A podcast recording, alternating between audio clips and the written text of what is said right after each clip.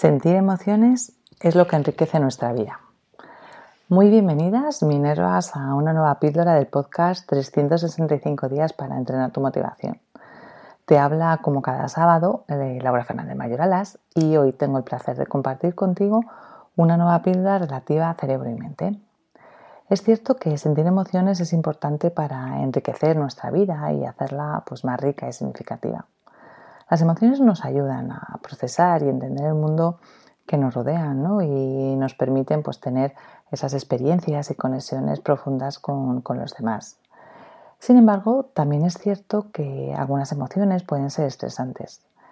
Las emociones negativas, como el miedo, la ira, la tristeza y la ansiedad, pueden ser muy intensas y difíciles de manejar, lo que puede afectar a nuestro bienestar y nuestro comportamiento. Controlar nuestras emociones no significa evitar sentir esa emoción o reprimirla, sino más bien aprender a gestionarla de manera saludable y efectiva.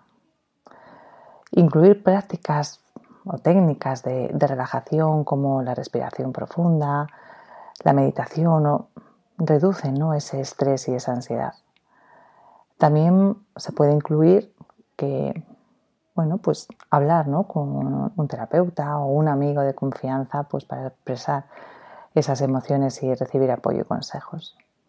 Espero que te ayude y te sirva para reflexionar. Recuerda que mañana tenemos una nueva cita. Que tengas un día maravilloso.